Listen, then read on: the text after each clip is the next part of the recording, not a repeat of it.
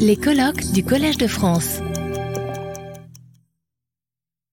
Alors j'ai le plaisir de présider la première séance de l'après-midi avec euh, Madame euh, Bernadette euh, Bensaud Vincent et biographie, dont, la biographie est dans l'opuscule du programme.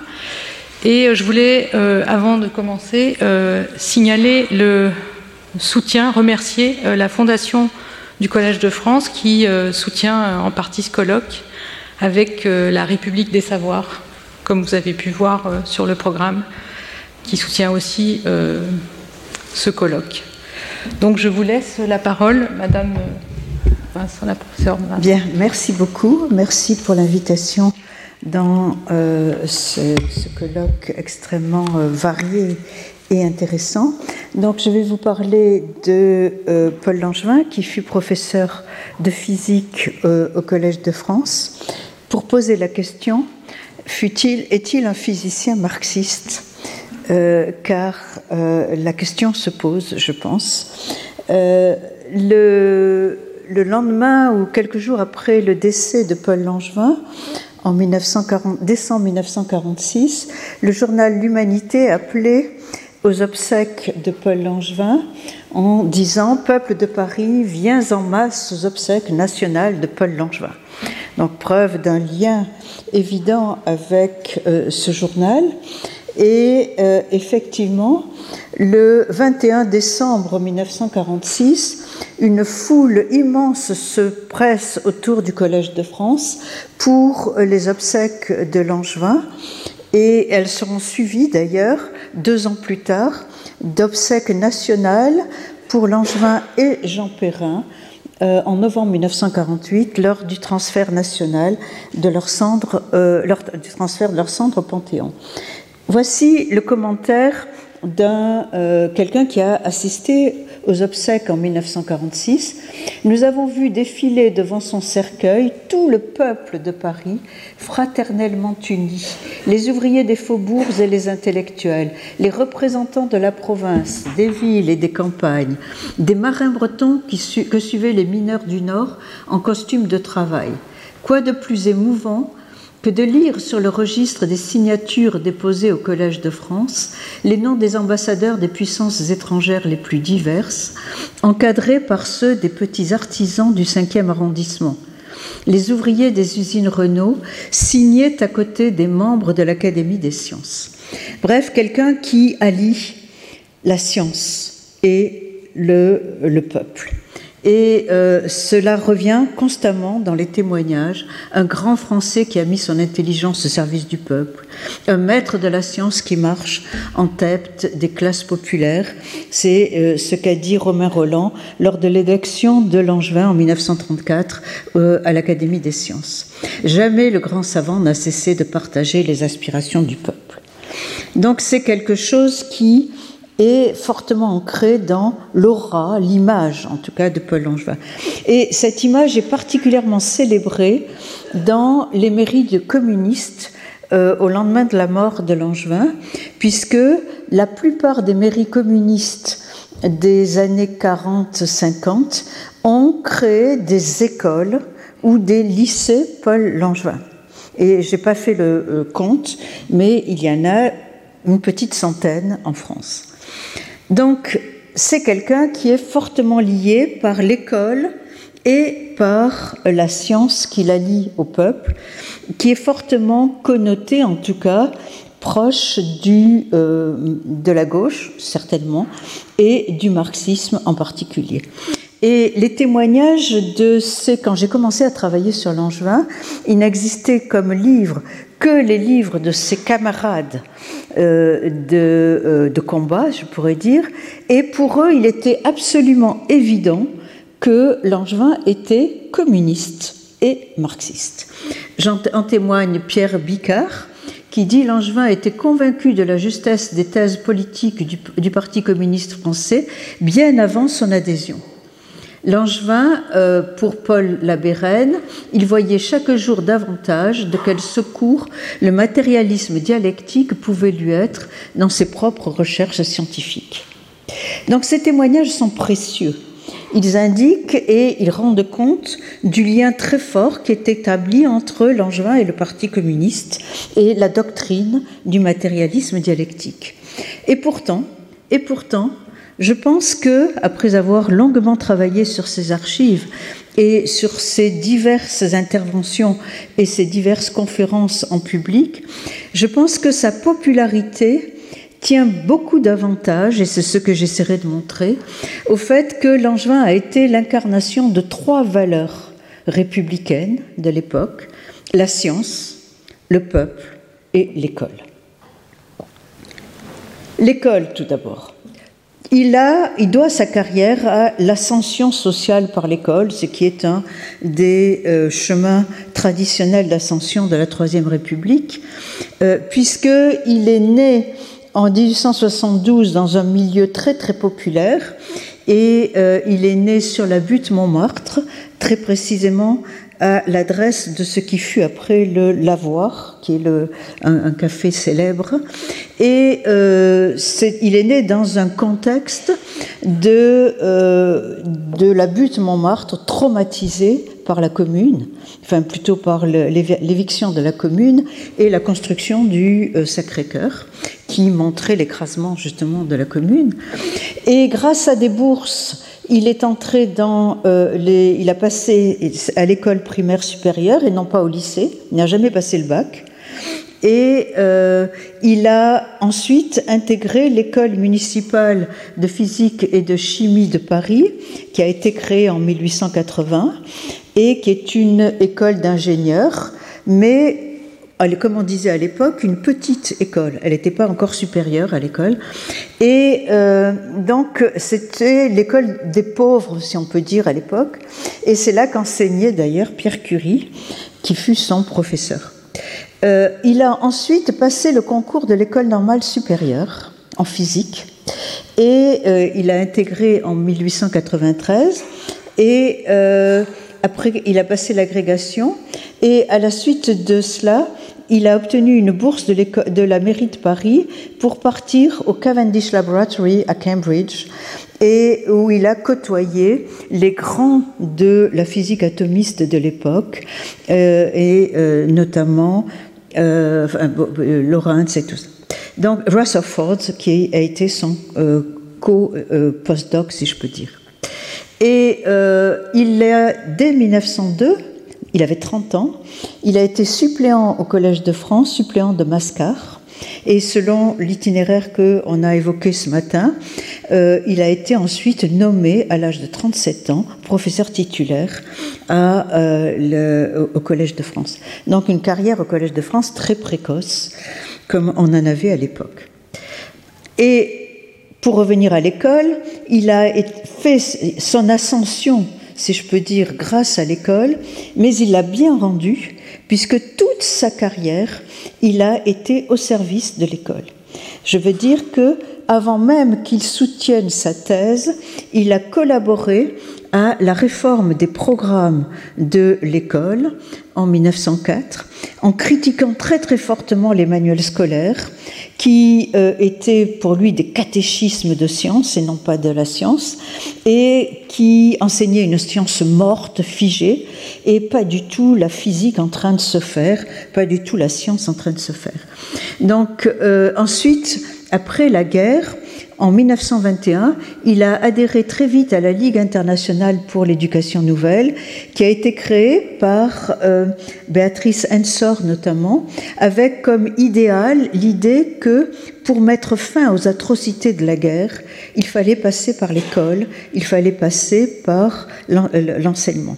Et que c'est par l'enseignement qu'on empêcherait de nouvelles atrocités comme la guerre qu'on venait de voir. Il a été président de la Société française de pédagogie en 1922. De 1921 à 27, il a travaillé sur la réforme dite de l'école unique, c'est-à-dire d'avoir l'arrêt de cette division entre l'école des pauvres et l'école des riches, avec le lycée d'un côté et les écoles primaires supérieures de l'autre. Et euh, cette école, cette école unique a été adoptée finalement quelques années après pendant le Front populaire. Enfin, comme chacun sait, il est surtout célèbre pour, à la Libération, avoir été le président de la commission de réforme de l'école, qui était une réforme colossale, euh, où il a eu comme vice-président Henri Vallon et comme collaborateur Lucien Fèvre.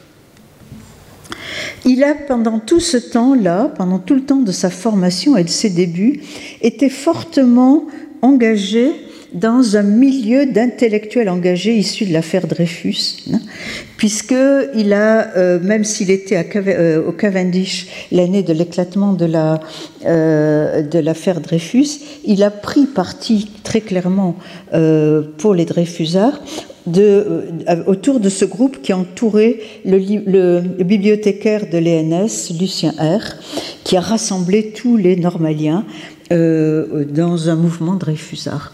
Il a été l'ami de Jean Perrin, d'Émile Borel, le mathématicien, de Curie, de, Pierre et Marie Curie, Marie Curie plus qu'ami d'ailleurs, comme vous savez sans doute, et euh, il a euh, été très très, il a participé notamment à la création de la revue du mois, qui a été créée par la femme de, de Borel, et euh, ils ont même euh, créé une école à la maison, alors ce qui est assez paradoxal pour quelqu'un qui a milité toute sa vie pour la réforme de l'école. Euh, les Curie, les Perrin, les Langevin et Seignobos, l'historien, faisaient l'école à leurs enfants à la maison. Chacun, alors Langevin faisait les maths, les mathématiques, Marie Curie faisait la physique et la chimie, euh, Boss l'histoire, etc. Donc euh, c'est un, des aspects les plus intéressants. Il s'est affirmé tout le temps comme, dès euh, euh, avant même la Première Guerre mondiale, comme un intellectuel de gauche.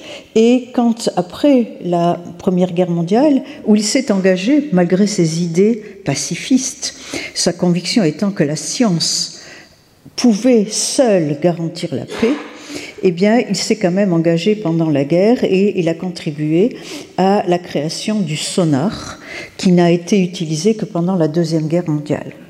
Il n'empêche qu'après avoir collaboré avec le ministère de la Marine et de la Guerre, il, il s'est engagé pour la paix et il s'est engagé pour la paix à travers l'école et la science. Et euh, il a pris des positions très fermes, comme directeur des études à l'école municipale de physique et de chimie, par exemple. Il a euh, soutenu des pétitions pour, euh, contre le blocus de l'URSS.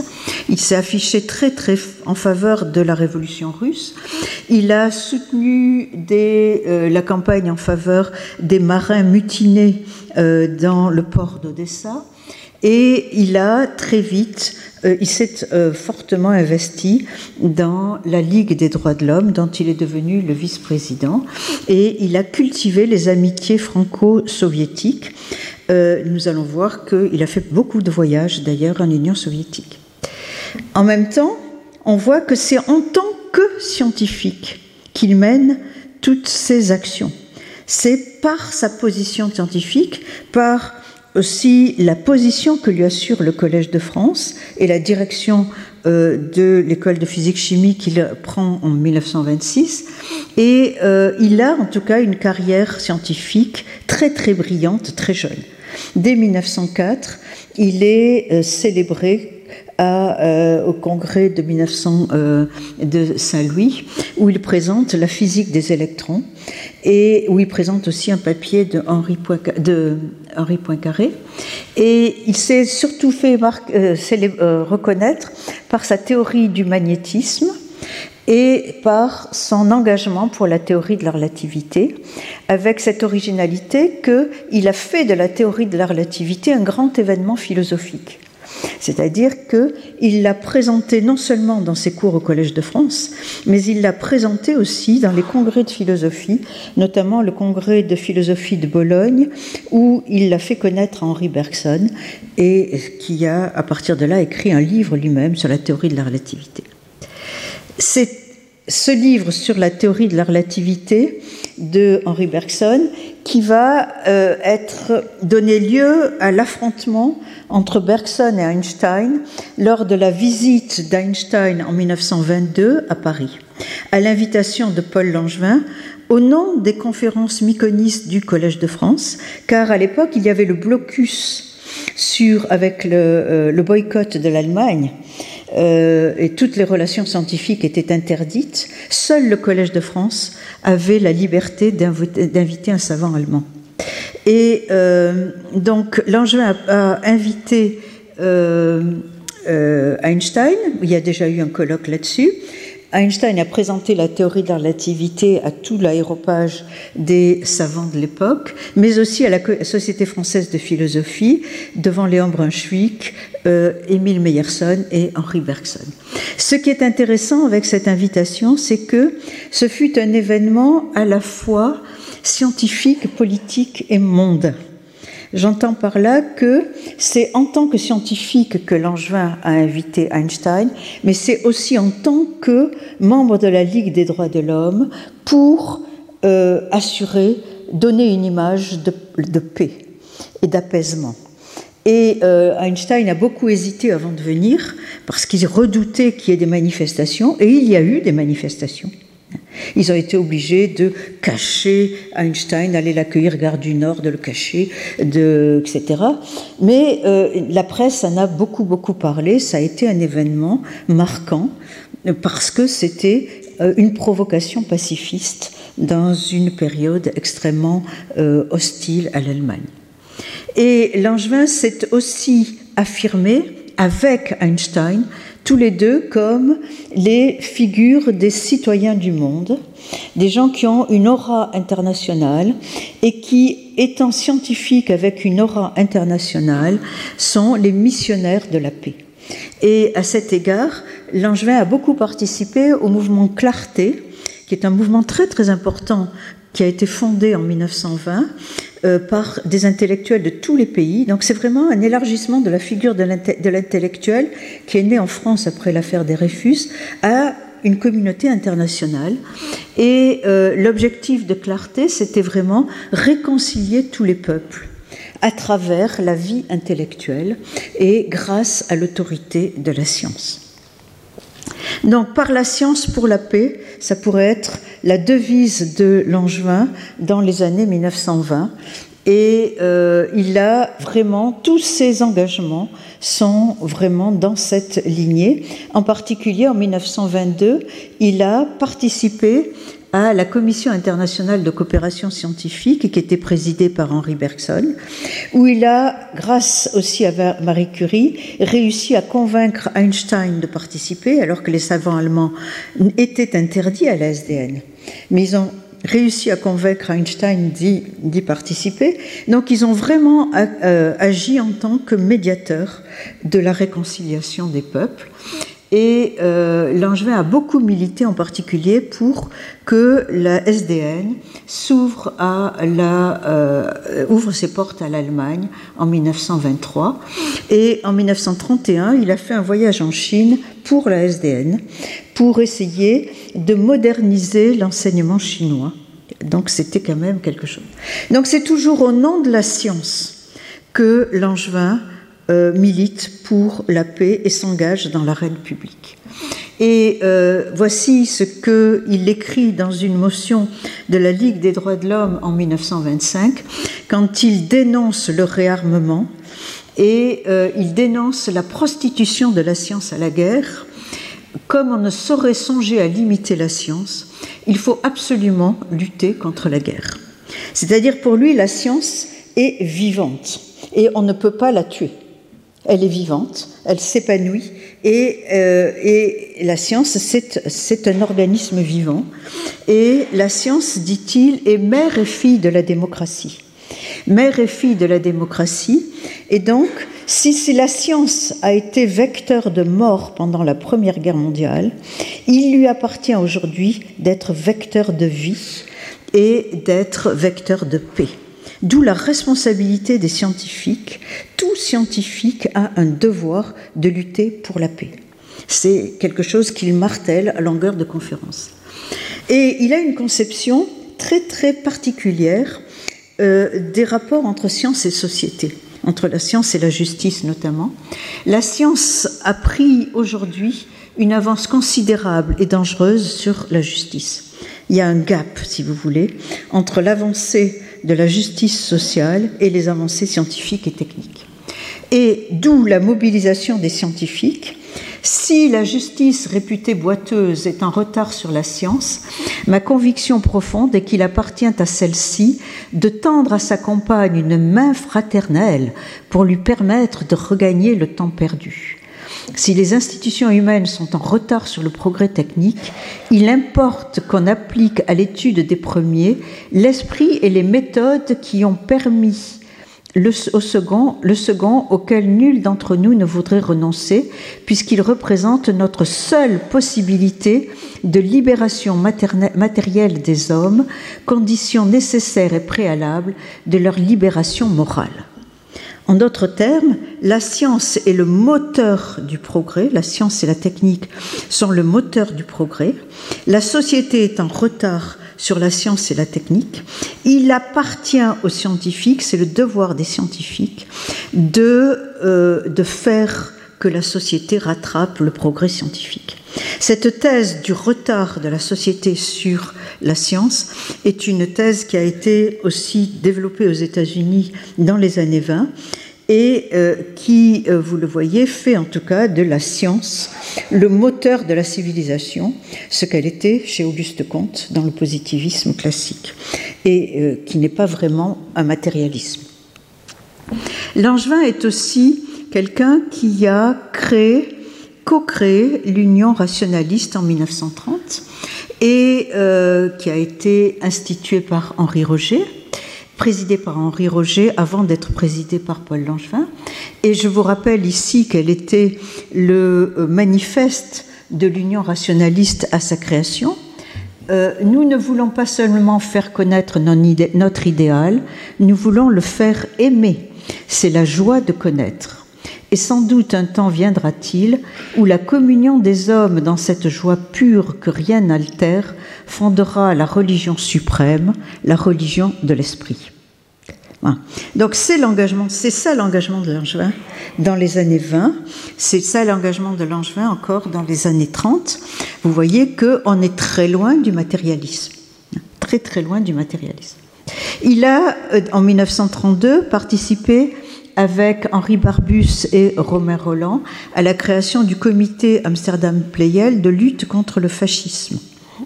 Et euh, il a ensuite, en 1934, après le 6 février 1934 et la peur d'une euh, réaction, d'un mouvement euh, anti-parlementaire, il a créé le comité de vigilance des intellectuels antifascistes avec le philosophe Alain, il s'appelait Émile Chartier en fait, qui était le représentant du Parti radical, Paul Rivet, l'ethnologue qui a créé euh, le musée de, la science de l'homme, euh, qui était lui le représentant du Parti socialiste, et Langevin qui était considéré, bien qu'il soit pas communiste, qui était considéré comme le représentant du Parti communiste.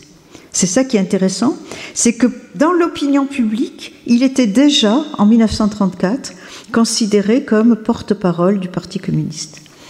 Et c'est grâce à ce comité de vigilance des intellectuels euh, antifascistes qu'ils ont porté le 14 euh, juillet 1935 le grand rassemblement de la gauche qui permettra le Front populaire ensuite. Et Langevin a conduit le 14 juillet 1935, a conduit le défilé aux côtés de Maurice Torres, comme on le voit sur cette euh, diapo. Et le drame pour Langevin, ça a été en juillet 1936, à cause de la guerre d'Espagne.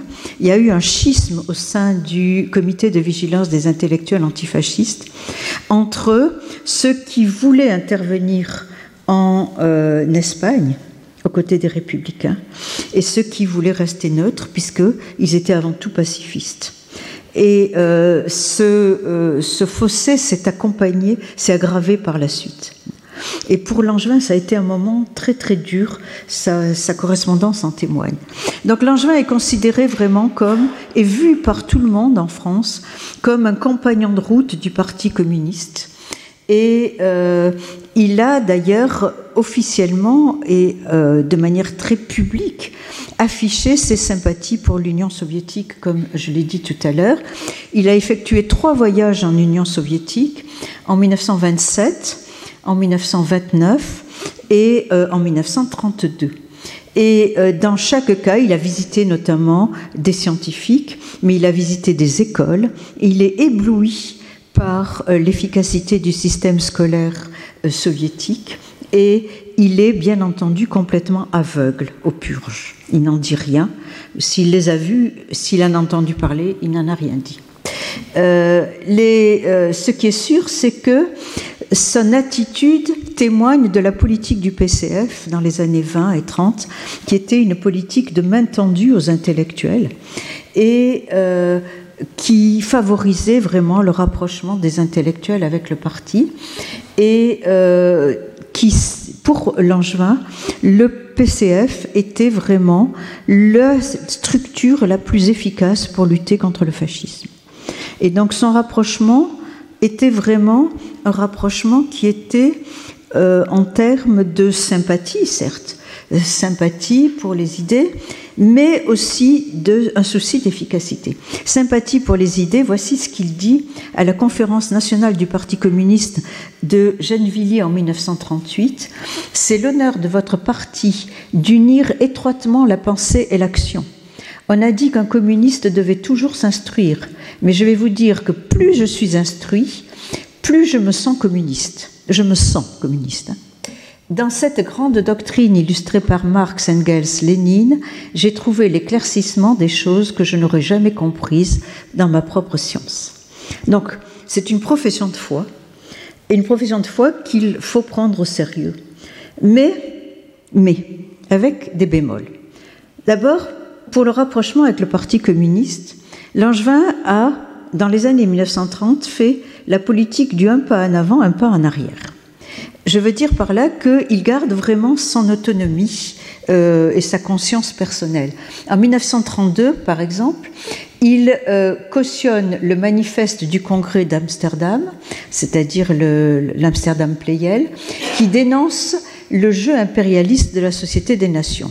Donc il se rapproche du PS, du PC, pardon, du PCF. Euh, en 1934, en revanche, Front commun, pétition contre la mainmise des communistes sur le, sur le congrès Amsterdam-Pleyel. En 1939, il proteste contre le pacte germano-soviétique au nom de l'Union des intellectuels français. Donc il signe une pétition contre le pacte germano-soviétique. Le 29 mars 1940, en revanche, il témoigne en faveur des députés communistes qui sont accusés de trahison. Donc vous voyez, c'est toujours un pas en avant, un pas en arrière. Il n'est pas et il n'adhère au parti qu'en 1944 après la libération. Et je pense que celui qui a le mieux saisi le rapport de Langevin au PCF, c'est Aragon. Aragon, qui, a d'ailleurs euh, été l'un des. qui a rencontré euh, Langevin avec Elsa Triolet à Lyon en 1944 lors de l'évasion de Langevin, puisqu'il a dû s'évader en 1944 euh, vers la Suisse.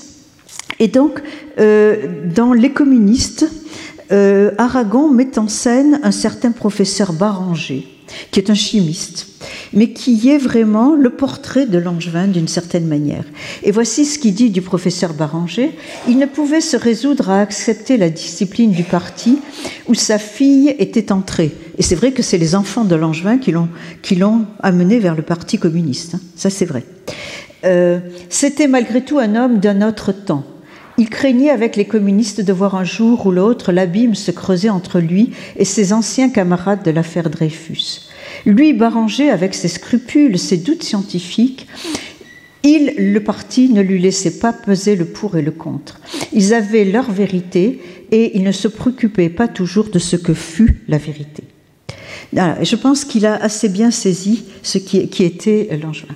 Ce qui est sûr, c'est que Langevin adhère très tardivement au parti à son retour euh, puisqu'il a été exclu du PCF, euh, pardon, il a été exclu du Collège de France en 1940 parce que pour ses engagements politiques.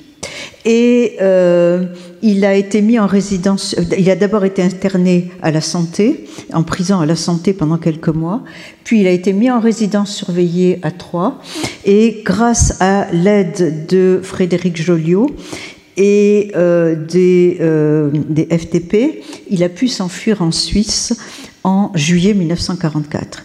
Quand il revient en septembre 1944 à Paris, là, il va voir le, euh, le, secrétaire du Parti communiste et il lui demande une carte d'adhésion.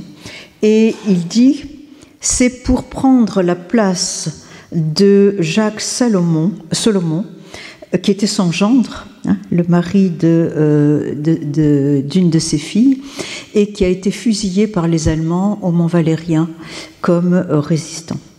Non pas comme juif, mais comme résistant. Et euh, il ajoute, sans avoir la prétention de pouvoir laisser le grand vide laissé par lui. Donc c'est un geste politique, mais c'est aussi un geste affectif. Hein. Et il en tout cas, il a fait des efforts au cours des années 1930 et 1940 pour apprendre le marxisme et pour se, convertir, si je peux dire, au marxisme. Et euh, il a notamment beaucoup travaillé au sein du Cercle de la Russie Neuve, un groupe d'intellectuels qui comprenait des artistes, des philosophes, qui avaient une grande curiosité pour l'Union soviétique et qui cherchaient à comprendre quelle était l'idéologie et les idées qui allaient euh, émerger de cela et les innovations sociales qui allaient en sortir. Il a participé au groupe d'études marxistes à l'école de physique-chimie, auquel a participé aussi Henri Vallon, Marcel Prenant, René Maublanc et Paul Labérène. Donc c'était vraiment quelque chose qui se déroulait chez lui dans son appartement euh, à l'école de physique-chimie. Et euh, son tuteur, bien sûr, dans euh, l'apprentissage du marxisme, c'est son gendre, Jacques Solomon, qui était un physicien communiste ami de Georges Politzer, de Paul Nizan et grand ami d'Aragon. Et c'est lui qui a été euh, fusillé. Donc il a vraiment fait des efforts. Est-ce qu'il s'est vraiment converti au marxisme? J'ai beaucoup de doutes là-dessus.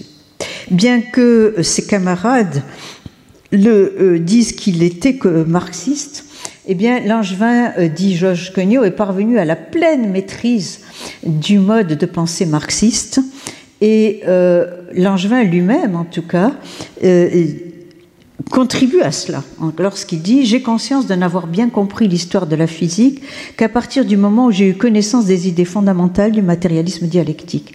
Sur le plan de l'action ou de la doctrine, où, la doctrine doit se traduire en méthode, le matérialisme dialectique semble se montrer aussi fécond que sur le plan de l'explication et de la compréhension il semble permettre une extension de la méthode expérimentale elle-même.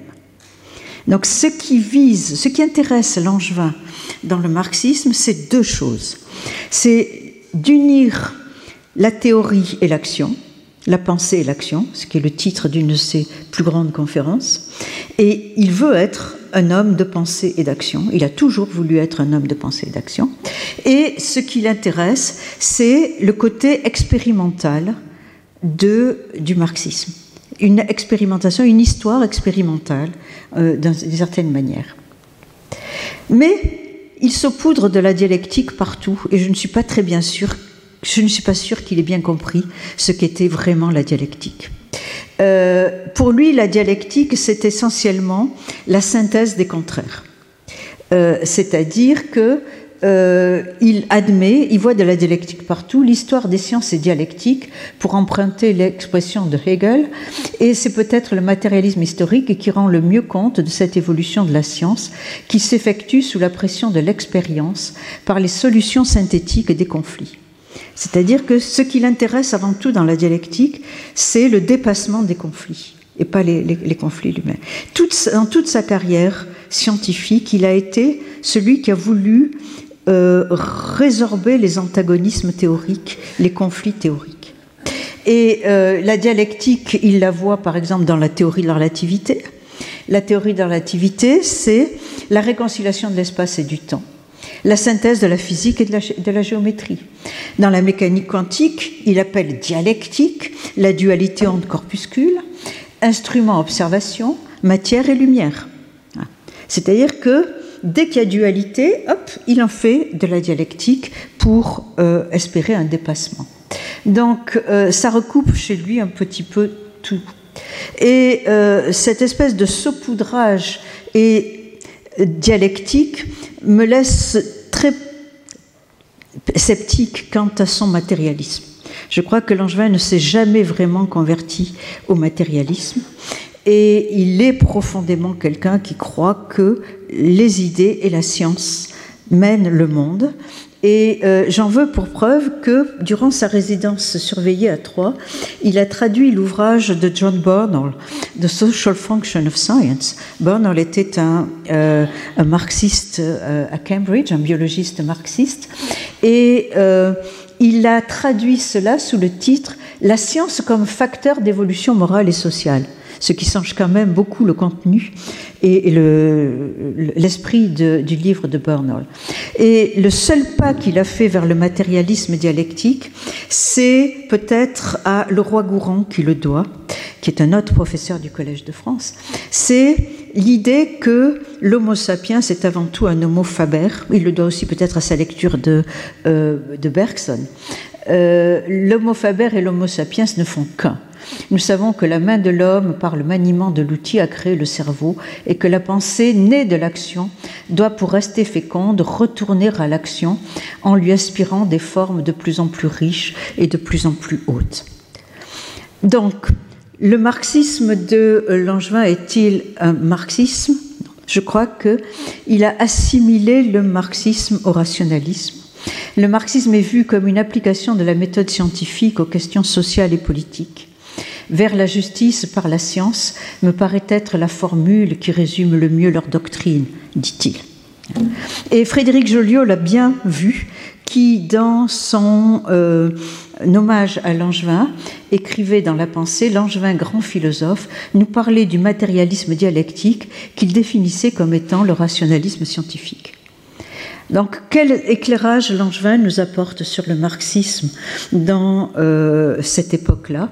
Eh bien, il nous apporte un éclairage sur l'assimilation du marxisme au rationalisme, qui s'est fortement confirmé dans les années 50, après la mort de Langevin, euh, notamment avec Frédéric Joliot. Et euh, ce rapprochement s'est fait à la faveur de la lutte contre le fascisme, le fascisme étant traité comme de l'obscurantisme qui menaçait la raison.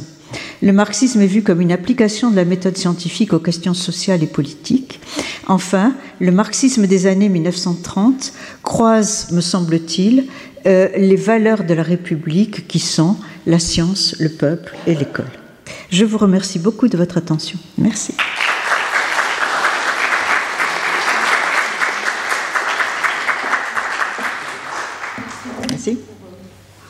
sur Langevin dont on avait parlé euh, lors du colloque euh, Einstein au Collège de France, car il avait, comme vous l'avez dit, introduit la théorie de la relativité euh, en France. Et en fait, voilà, donc je, voudrais sans plus tarder ouvrir la, salle aux questions. en fait, peut-être que je peux poser une petite question. en fait, c'est vous avez parlé de en fait, je, me demandais euh, s'il y avait des écrits de Paul Langevin sur les textes de Marx. Parce qu'en fait, quand, on a l'impression qu'il apprend le marxisme très, jeune, enfin on ne sait pas, mais par, euh, par des relations, par des actions, peut-être plus que par euh, une, une, relation au texte de Marx. Et donc, je voulais savoir s'il y avait des écrits de Paul Langevin euh, Langevin, euh, non, et, dans sa bibliothèque, il n'y a pas un seul livre de Marx, même pas le manifeste. Euh, et en revanche, à moins que ses enfants l'aient pris, enfin, faut pas. Mais ce qui est sûr, c'est que il a connu le marxisme à travers tous ces cercles. Donc c'est une vulgate du marxisme qu'il a, qu'il a connue et non pas vraiment une lecture. Langevin n'avait pas le temps. Il était prof au Collège de France, il dirigeait deux laboratoires, un au Collège de France, un à l'ESPCI, et il était toujours dans des meetings pacifistes. euh, tous les gens disaient on ne, le voit jamais. Il, était trop occupé pour lire le Capital, ça c'est sûr. Retrouvez tous les contenus du Collège de France sur www.colège-2-france.fr.